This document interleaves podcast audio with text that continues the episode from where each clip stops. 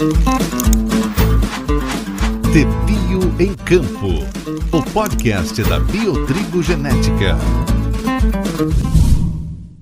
Muitos triticultores da região norte gaúcha migraram para o sul do estado, onde o cultivo do cereal começa a retornar com força. Mas o que a princípio parece um baita desafio vai se tornando possível com o desenvolvimento de cultivares mais adaptadas e com maior resistência a doenças, além de uma melhor adequação ao clima. Giovanni Faco é gerente de experimentação da Biotrigo Genética. Ele explica em quais áreas da metade sul o plantio de trigo é viável e qual o papel do nitrogênio neste processo. Sugerimos o plantio do trigo nas coxilhas drenadas, são as áreas mais adequadas para se cultivar a cultura, e evitar principalmente as áreas mal, mal, drenadas, sejam elas de várzea ou sejam de coxilha. Então o trigo não tolera bem o encharcamento, não é uma condição interessante para o bom desenvolvimento da planta. Quando o assunto é clima, um dos grandes adversários do agricultor é a geada.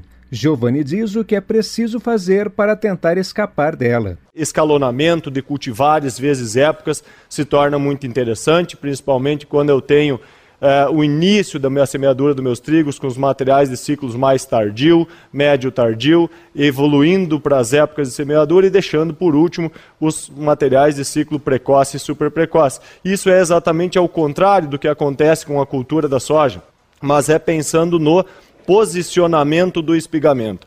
O momento em que a cultura do trigo é mais suscetível aos danos de geada é exatamente sim no momento do florescimento. Então, nós pegamos a média histórica dos frios agressivos, né, da última geada da nossa propriedade, fizemos a contagem regressiva nesse período e com uma informação do número de dias da emergência ao espigamento, nós conseguimos sim fazer a semeadura na data correta para que a gente teoricamente escape da geada. A produção de trigo na metade sul do Rio Grande do Sul pode encontrar possíveis gargalos. Um deles envolve o azevém, comenta o gerente de experimentação da Biotrigo. Hoje nós temos a condição de programar o plantio dentro da, dos meus talhões para que eu consiga, num primeiro ano, num primeiro momento, baixar a pressão de azevém dessa área, ou seja, reduzir o banco de sementes. Eu tenho a possibilidade também de trabalhar com pré-emergentes. Algumas companhias já estão é, fornecendo pré-emergentes, materiais altamente seletivos para a cultura do trigo, que vai ser um forte aliado para o combate principalmente do azevém e da aveia, e também alguns pós-emergentes que já estão disponíveis no mercado. Outro ponto extremamente importante é entender que a Biotrigo possui materiais Clearfield, materiais que são que possui um gene de resistência à aplicação de pós-emergência dos herbicidas do grupo das imidas olinonas. Giovanni Faco faz também um breve passeio histórico sobre a migração dos trigos e sua evolução. Saindo lá da década de do, da, dos anos 2000, é, onde nós tínhamos essencialmente trigos brandos, alguma coisa de trigo-pão, evoluindo para 2021, onde nós temos trigos, na sua maioria, em torno de 80% sem, possuem a característica pão com características fortes ou então melhorador. Então eu aumento a qualidade da minha panificação, dou preferência aos moinhos pelo trigo nacional, que é algo extremamente importante, gera um mercado de segregação que acaba sendo muito atrativo para as cooperativas, pelos produtores, ao passo que eu consigo remunerar um percentual a mais em cima do material homogêneo com qualidade conhecida. A introgressão da genética Toruk, por exemplo, ao, ano de 2013, 14, fez um, uma modificação na arquitetura de plantas, melhorou também, o, melhoramento genético trouxe melhoramento voltado à reação a doenças e houve incremento em produtividade. E agora sim nós vamos pensar um pouco na questão de nutrição de plantas. A nutrição vai ser necessária em maior quantidade quando exatamente se aumenta a produtividade, entre outros fatores que são aliados à qualidade. E como se dá o planejamento nutricional da lavoura? Com a palavra, o especialista da biotrigo genética.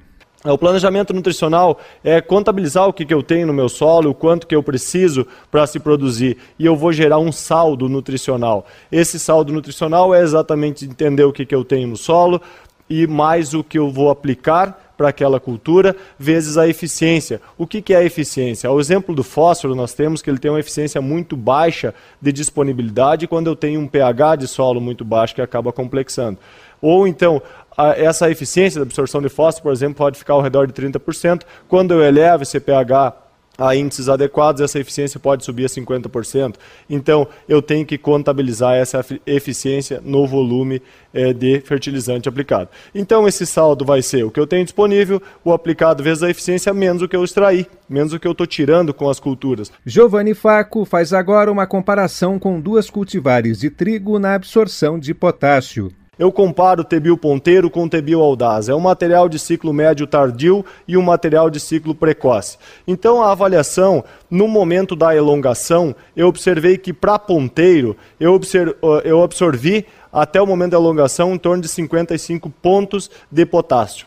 Quando eu olho isso para Audaz, o material de ciclo precoce ele já tinha absorvido em torno de 87 pontos de potássio. Repare, à medida que eu uso o material de ciclo mais precoce, eu preciso, eu careço de mais nutrientes na solução do solo. Então, o material de ciclo mais curto absorve em menos tempo e precisa de mais nutrientes na solução do solo ah, o teto produtivo deles é semelhante, pode ser semelhante e a produtividade pode ser até maior em casos de materiais super precoce, determinada condição de, de clima e de solo, mas eu preciso prestar muita atenção na capacidade que o meu solo tem de fornecer todos esses nutrientes para fazer essa produtividade. As aplicações de nitrogênio em pós-emergência não são esquecidas pelo gerente de experimentação da Biotrigo.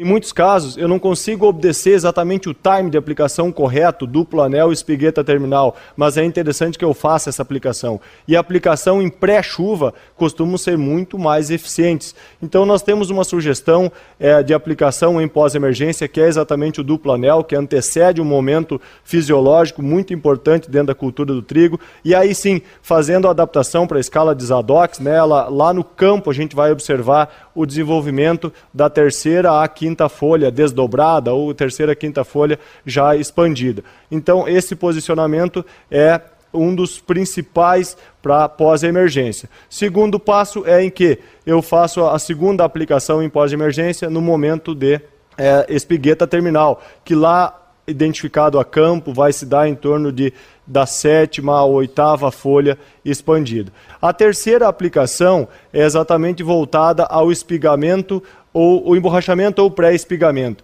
E aí sim, materiais é, que respondem é, ou seja, lavouras que buscam altos tetos produtivos, que já vêm com desenvolvimento muito bom, buscando os 100 sacos por hectare, essa aplicação se torna mais importante ainda, ela é complementar. Então, essa é a aplicação que vai fazer a manutenção da qualidade do meu trigo e vai também garantir a minha produtividade. Giovanni Faco foi um dos palestrantes do primeiro webinar Mais Trigo na Metade Sul realizado pela Biotrigo Genética em 27 de maio de 2021 e transmitido pelo Facebook e pelo YouTube.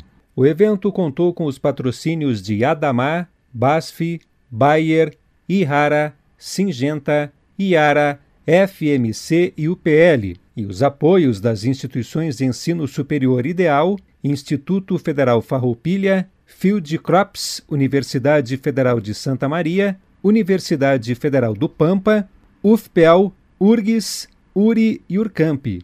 Saiba mais biotrigo.com.br. Pebio em Campo